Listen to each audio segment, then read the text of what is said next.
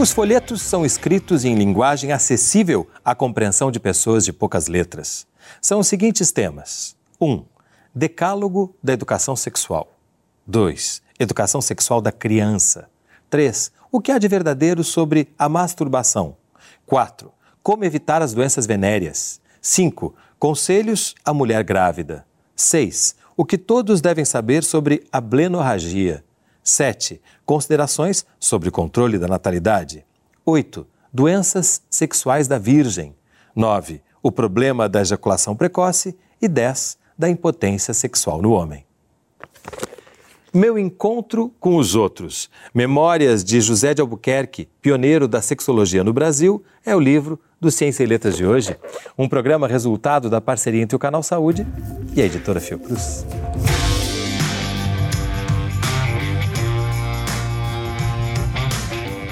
Conversam comigo no estúdio do Canal Saúde um dos organizadores do livro, Sérgio Carrara, doutor em antropologia social, e Jane Russo, professora associada do Instituto de Medicina Social.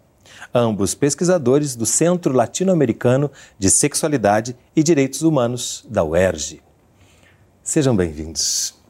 Queria começar pedindo Memórias de José de Albuquerque, pioneiro da sexologia no Brasil. Como é que a gente pode apresentar, para começar o programa, José de Albuquerque para quem ainda não o conhece, ainda não leu o livro? Bom, eu diria que é uma personagem ímpar né, na história da medicina no Brasil.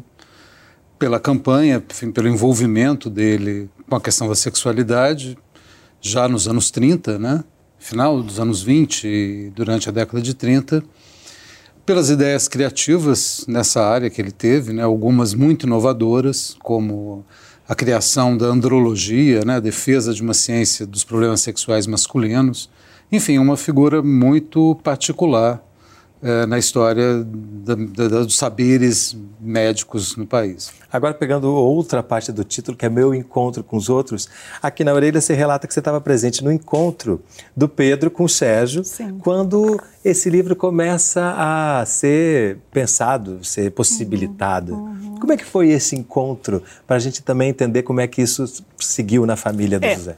o, o, o Sérgio talvez possa contar melhor, mas o doutor Pedro, ele tem contato com a tese de doutorado do Sérgio, que foi publicada, Tributo a Vênus, porque no seu estudo sobre história da sífilis no Brasil, o Sérgio é, entra em contato com esse personagem, José de Albuquerque, com a sexologia do início do, do século XX, né? E o Pedro, doutor Pedro descobre ali um pesquisador que tinha falado do pai dele, entra em contato com o Sérgio, dizendo: Olha, eu tenho aqui muito material para você. E fomos então na casa dele em Ipanema, foi muito, muito legal, muito bacana esse, esse encontro, né? Mais com um o encontro, doutor né? Pedro. Essa é, família. Que aí abriu, né? Abriu os arquivos e abriu esse, essa possibilidade desse de, de contato com esse texto, com essas memórias, que ele, doutor Pedro, tinha muita vontade de publicar. Né? Então ele ficou felicíssimo que o Sérgio se interessou, foi lá e e conseguiu né, organizar e publicar o livro. Né? Porque a gente está falando de uma autobiografia que foi escrita quando ele tinha 50 anos e revista aos 70. Uma autobiografia é, profissional, sobretudo, né? Ele se centra muito na trajetória profissional e tem um, um enredo, né, que é o encontro com a sexualidade, com a sexologia, enfim como é que ele se dirige para essa área, né? No fundo é esse o tema, mas ele vai falar sobre muitas coisas, sobre a formação pessoal, sobre a formação desde a infância, a relação com os pais que ele chama com de os primeiros pais, mestres. exatamente. O pai era advogado, é, então tem toda uma discussão também interessante que foi a opção dele pela medicina, né? E a reação da família que queria que ele seguisse o, o a profissão do pai, né, que ele não segue, mas ele, bom, ele é, é muito precoce, né, ele tem um, sei lá, ele entra na medicina com 15 anos, 16 anos, enfim, não era uma coisa muito incomum na época, mas de todo modo uma, uma figura muito precoce, né, e que vai se dirigindo para a cirurgia, né, ele tem inicialmente na faculdade, e depois, por várias questões pessoais, ele acaba se eh, dedicando a, a, aos problemas sexuais masculinos, como se dizia na época, né? Isso passando por várias, eh, enfim, várias peripécias, que foi uma ida a São Paulo, interior do, do estado de São Paulo. Esse casamento dele foi contra a vontade da família, não? É, bom, a família inicialmente não, não assim, né, ele estava casando com uma com uma estudante de medicina, né? Isso é muito interessante é. nessa que era trajetória. muito raro mulheres é. estudarem medicina. É, e ela teve uma importância bem Sim. forte nessa trajetória. Ele, ele dá para ela esse, esse reconhecimento. Né? É, a Antonieta, Antonieta. Né? Morábito era filha de imigrantes italianos do interior do estado de São Paulo que vem nos anos 20 estudar medicina no Rio de Janeiro, ou seja, era Isso uma é muito outra. raro, muito raro. Uma figura muito. Tinha mostrando a força que ela tinha, né, de É. vencer essas dificuldades, né? E é claro que para uma família tradicional, né, no Rio de Janeiro, não era o casamento dos mais auspiciosos, mas que acaba se que acaba sendo muito importante para a trajetória dele, né? Porque ele acaba indo para o interior do estado de São Paulo, de onde vinha a Antonieta, onde morava a família dela, né?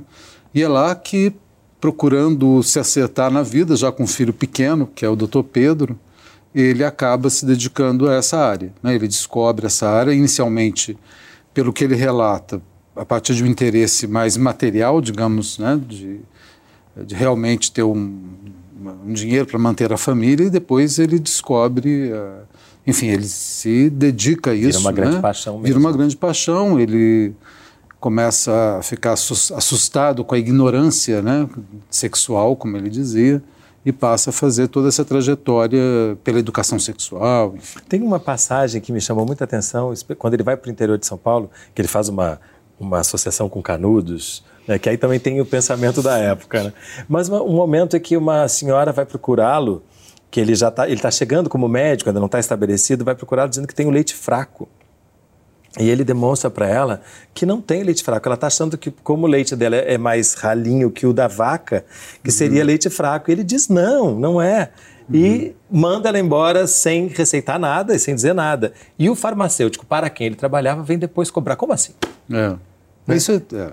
E eu acho que isso, revela bastante também Até essa hoje, personalidade, né? Ele era moderno, hein? moderno. Porque hoje em dúvida. dia todo médico diz não há leite fraco, Uhum. né? Há uma dificuldade de amamentação, mas leite fraco não tem. Então ele Uhum. é extremamente moderno para aquele momento. Agora, o que chama muita atenção é essa coisa dos médicos trabalharem para os farmacêuticos. Hoje em dia a gente sabe que os médicos meio que trabalham para a indústria farmacêutica, Sim, é diferente, sim. né? Mas Deslocou é um pouco, É um né? pouco é, oculto. Mas eles trabalhavam para o farmacêutico. É Nas farmácias, Nas né? farmácias, né? Que nem um oculista que trabalha na ótica. Uhum. Né? Isso é uma, uma, uma coisa curiosa, que é da- daquele momento, né? Mas e que, ele se volta contra, né? Sim, ele, ele fala coisas terríveis. Para ele é um drama inici- inicialmente ter é, esse tipo de prática, porque era o que, enfim, era, era possível para ele no início de, de carreira, né? Um ponto em relação à trajetória que se cruza, né, profissional, familiar, que eu acho importante, é que o Círculo Brasileiro de Educação Sexual, né, que é uma das instituições que ele funda, em 33, né, a gente tem as fotos, o Dr. Pedro pôde nos dar acesso né, às fotos da inauguração do círculo e você tem toda a família, inclusive o pai, a mãe. Presente. Ou seja, se houve uma, uma oposição Já inicial, isso logo se desfaz e a família é, lhe dá um apoio bastante é, é, significativo, né? Uma vez que era um, enfim, É, e, e falando já do Centro Brasileiro, a, a quantidade de ações que ele teve para organizar o que ele, o que ele pesquisava é muito impressionante também, né? É, não, isso é realmente é, o primeiro contato que eu tive com o trabalho dele foi através do boletim de educação sexual, que basicamente veiculava as atividades do círculo. E, bom, eu ti- tinha duas fontes, que era o Jornal de Andrologia e o Boletim de Educação Sexual. Ambos produzidos por ele. Sim. E o, e o boletim era mais eh, ligado às atividades do círculo. Eu ficava muito impressionado. Às vezes eu tinha, assim, isso foi, a pesquisa foi feita nos anos 90, a primeira, eh, o primeiro contato com isso, e eu ficava, às vezes eu ficava me duvidando de que aquilo tivesse realmente Aconte- acontecido, né? Se, se era apenas propaganda de algo, enfim. Mas não. Boletim publicado em cinco línguas. Isso é o Jornal Não de é? Andrologia. O Jornal de Andrologia, cinco línguas. É. né? Genial, né? É, porque ele Como é que era possível É. isso, né? É, porque na, na concepção dele ele não entendia porque havia uma ginecologia e não havia uma andrologia, né? que é uma questão pertinente ainda hoje. Né? Ele tinha uma briga, uma discussão com os urologistas da época, porque ele dizia que os urologistas tinham é, confiscado uh, os problemas sexuais masculinos indevidamente. Ele dizia, bom, uma coisa é o aparelho urinário, que devia ser objeto dos urologistas. Uma outra coisa são, é, o, é o aparelho reprodutivo, né? É sexual, que deve, deveria ser objeto de uma ciência à parte. Né? Ele queria. Como é o caso da ginecologia obstetrícia. É, ele, ele, imaginava uma sexologia com dois braços, né? a ginecologia e a andrologia. Isso realmente é uma. E, e, o fato do jornal ser publicado em, em, várias línguas tinha a ver com uma campanha pela afirmação, não só nacional, mas internacional dessa nova ciência, né, que ele achava que tinha que se estabelecer. É, e tudo que a gente está falando aqui não foi feito sem oposição. Não. Porque ele estava tratando de um tema que era um tema delicado, ainda é, uhum. né? Uhum. Mas então a gente vai ganhar um tempo no próximo bloco para entender isso, para entender que oposições eram essas e de como que ele as enfrentou. O Ciência Letras vai fazer um breve intervalo, não sai daí. A gente volta já.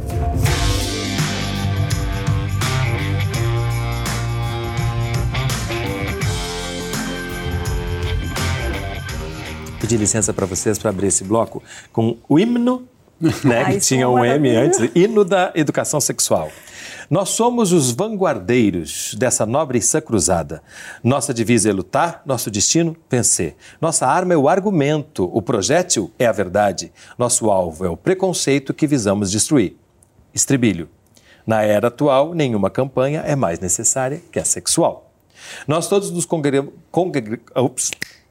Nós todos nos congregamos à maior fraternidade, sem distinção de fronteiras, partidarismos e crenças, pois nosso escopo é somente dar ao sexo seu valor, para bem dos povos todos e glória da humanidade. Na era atual, nenhuma campanha é mais necessária que a sexual. Além do Centro Brasileiro, Círculo Brasileiro de Educação Sexual, que você já citou, aqui eu li o hino, os folhetos, rádio, cinema, ele não mediu esforços no momento de fazer conhecer, dar a conhecer os uhum. seus pensamentos. Né? Isso também traz aí um pioneirismo. Né? Isso é muito, é muito impressionante, né? porque ele, ele tinha um museu de educação sexual no centro da cidade, então é, que era um, tinha um projeto educativo, né? Tinha, ele fazia programas eh, no rádio, o rádio começa na década de 20, né? então está no início uhum. do rádio. Ele monta, ele articula uma rede de jornais no Brasil inteiro, que até no livro traz uma listagem desses jornais no final, uh, que reproduziam, né? esses jornais reproduziam matérias e, e que ele, enfim, que ele escrevia, né? e campanhas, e realmente vai para, né, por vários, vários caminhos. E com algumas, é, enfim, alguns desdobramentos inesperados muito interessantes, porque ele tinha algumas reservas em relação ao, ao carnaval, né? E ao excesso sexual, enfim, ele, era, ele tinha uma certa crítica. Mas a campanha dele teve tal repercussão que os democratas, se não me engano, que era um clube carnavalesco importante no Rio de Janeiro, num dos carnavais dos anos 30, monta um carro alegórico sobre a educação sexual, né? Enfim, fazendo uso dos meios de comunicação disponíveis para para levar a cabo as ideias, né? para difundir as ideias. Né? É, você falou dessa questão dele, era contra tanto o excesso quanto a falta, né? Sim. E aí trazendo umas ideias que até hoje muita gente iria ficar arrepiado com ele, mas são ideias em que ele defende a sexualidade, uh, digamos, na prática aborto terapêutico, né? ele, é, ele defende, ele é, ele é a favor do divórcio, ele é contra a.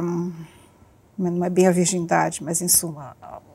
A abstinência, abstinência sexual, sexual né? Então ele era. Inclusive das mulheres que ficavam viúvas, ele dizia que não era saudável que elas continuassem, que elas não eu continuassem sua vida sexual. Sexo antes do casamento hum. também ele não era hum. contra, não. Não, não era contra, não, ele aqui... era contra a abstinência, então... É porque isso é interessante, né?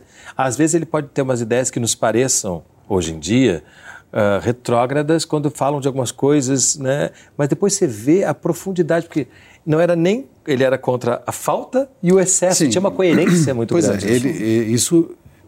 faz parte de uma tradição médica que é anterior a ele, né? Essa ideia do equilíbrio, né? Isso vem, enfim, da medicina da antiguidade, Galeno, enfim, né? Você tem, ele não é a única pessoa que pensa isso. Ou seja, se você pega, por exemplo, aliás, é, a Luiz de Azevedo tem um romance pouco conhecido chamado O Homem, que é interessantíssimo, que é exatamente a história, a trajetória de uma senhora que, que, se recusa a casar. Ela teve um, enfim, não vou contar a história desse outro livro, mas recomendo. É um livro muito interessante. Era um, ela, no Rio de Janeiro, a história se passa. Ela tem um, fé romântico que não dá certo e aí ela se recusa. Isso adolescente, né, por romantismo, ela se recusa a, a, a, a se casar. A família começa a, a, arrumar vários pretendentes, ela não, não quer, não se casa, e é a descrição do enlouquecimento, da, da produção né, de, pela abstinência sexual, isso numa mulher, isso é o Luiz de Azevedo. Isso é bem é anterior ao José de Albuquerque, né, mas é a uhum. mesma ideia, né, de que tanto a abstinência completa quanto o excesso tinham as mesmas consequências. Essa ideia vai se opor à, à concepção religiosa, né? Principalmente católica, que valoriza a abstinência completa como um sinal de virtude, de virtude, de eleição, de, né, de elevação espiritual. Então, de fato, a, a, havia um, no pensamento médico, não só do José de Albuquerque, mas essa ideia de que você tinha que ter um exercício da sexualidade regular, uma vez atingida a maturidade, né? Então, o que o José de Albuquerque dizia é que o, a sexualidade, o exercício da sexualidade, tinha um efeito tônico sobre o sistema nervoso. Né? Então, ele não tinha apenas uma função reprodutiva.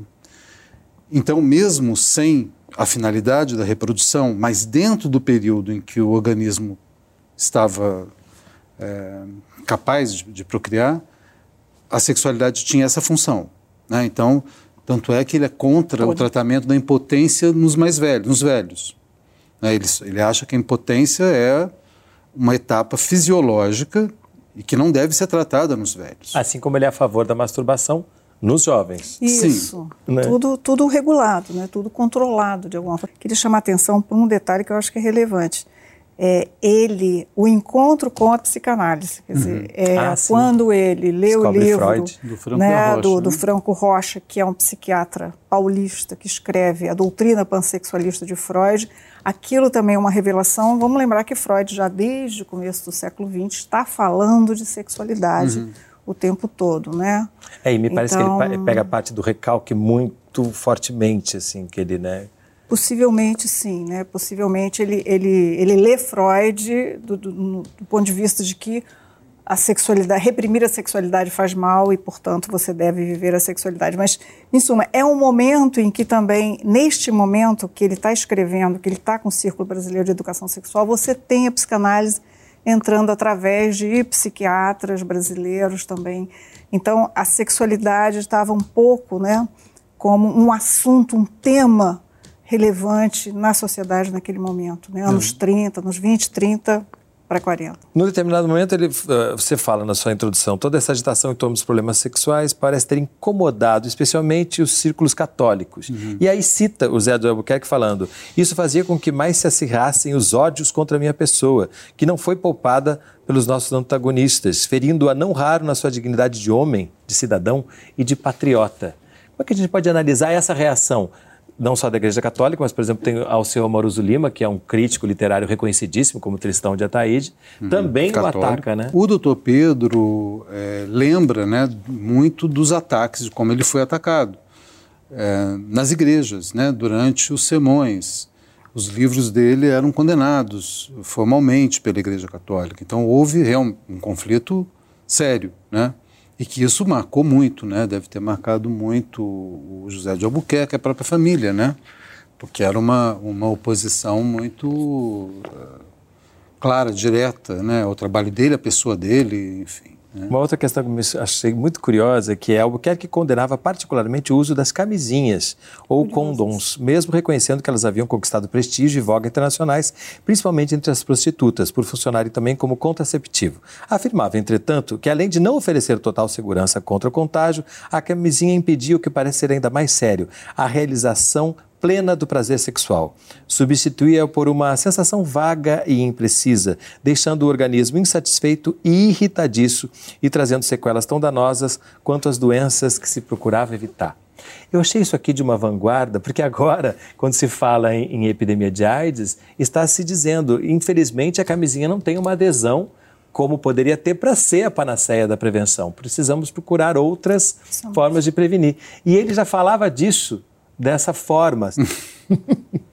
é, eu acho que Primeiro a gente tem que imaginar o que era a camisinha que nos anos camisinha, 30, né? Pensando, não devia ser nos anos 30, é, é, outra camisinha também, outra, muito pior. Era uma outra tecnologia. Né? Mas essa discussão volta à discussão anterior sobre a importância do prazer sexual, a valorização do prazer sexual para além da procriação e da reprodução. Né? Porque o que ele está dizendo é isso, né? como impede o pleno prazer sexual, tem consequências sobre o sistema nervoso, a pessoa fica irritadiça. Né? É isso que ele está dizendo. E havia outras maneiras eh, de, de prevenção. Né? Agora, é, essa questão era uma questão muito delicada, porque as camisinhas já eram é, incorporadas no Exército brasileiro, por exemplo, né? como o meio de prevenir. Então, ele também estava se opondo a uma certa política uh, uh, que já estava mais ou menos estabelecida. Para terminar o, programa, eu quero encerrar justamente a, quando você encerra a sua apresentação dizendo sua leitura leitura de José de Albuquerque, na segunda década dos anos 2000, permite colocar em uma nova perspectiva a própria história da sexualidade no Brasil, da importância de entrar em contato com esse e com outros pioneiros, e, e que luz você acha que tem a descoberta de uma figura que estava indevidamente esquecida e que agora a gente tem a oportunidade de trazê-la uhum. ao merecido lugar. Pois é, primeiro, é claro, a gente tem uma representação do país como um país de tradição católica, machista, repressor, etc. Né? O que não deixa de ser, ter alguma uh, verdade. Mas você tem uh, esses fenômenos, né? Por exemplo, José de Albuquerque, a campanha nos anos 30, para mim é surpreendente. Quer dizer, é, é esta, né, essa campanha atingiu os nossos pais, os nossos avós, né, dependendo da geração. Uhum. Uh, e, é, e é interessante você pensar que os nossos avós tinham acesso a uma discussão que hoje talvez seja ainda complicada, né? Era algo que estava na rádio. Ao contrário, estava... ele queria justamente ele queria levar para é, estava no teatro municipal, né? O dia do sexo, quer dizer, eles comemoravam no dia 20 de novembro o dia do sexo. Claro que era esse sexo higiênico, né? Dentro desses parâmetros. Mas, claro. Sérgio, é impressionante Mas que é... hoje em dia estamos ainda discutindo a educação sexual nas escolas. Nas escolas, sem dúvida. É isso. Não, e, Quer dizer, estamos num quase momento... 100 anos depois. É, e num momento de, é, enfim, delicado, porque é, toda a discussão de gênero, por exemplo, né, que tem algumas posições religiosas no campo político brasileiro atual acha que quer tirar essa discussão das escolas, né? Não é só a educação sexual no sentido que o José de Albuquerque propunha, mas é a discussão sobre sexualidade, gênero, então toda essa sexual. essa discussão atual sobre a ideologia de gênero, né? Essa discussão Quer dizer, se a gente pensar em toda a oposição que ele sofreu, a gente ainda está percebendo é. algo semelhante em 2017. É impressionante. Por essas e outras, então, é que é importante conhecer José de Albuquerque, um pioneiro, além de ser uma leitura agradabilíssima, porque ele, ele escreve de uma Muito maneira bem. agradável para se ler. Então, uhum. de todas as formas, é um livro que merece ser lido. Parabéns e brigadíssimo pela presença de vocês aqui Obrigada conosco hoje. O programa Ciência e Letras é resultado de uma parceria entre o Canal Saúde e a editora Fiocruz. A gente se vê no próximo programa. Até lá!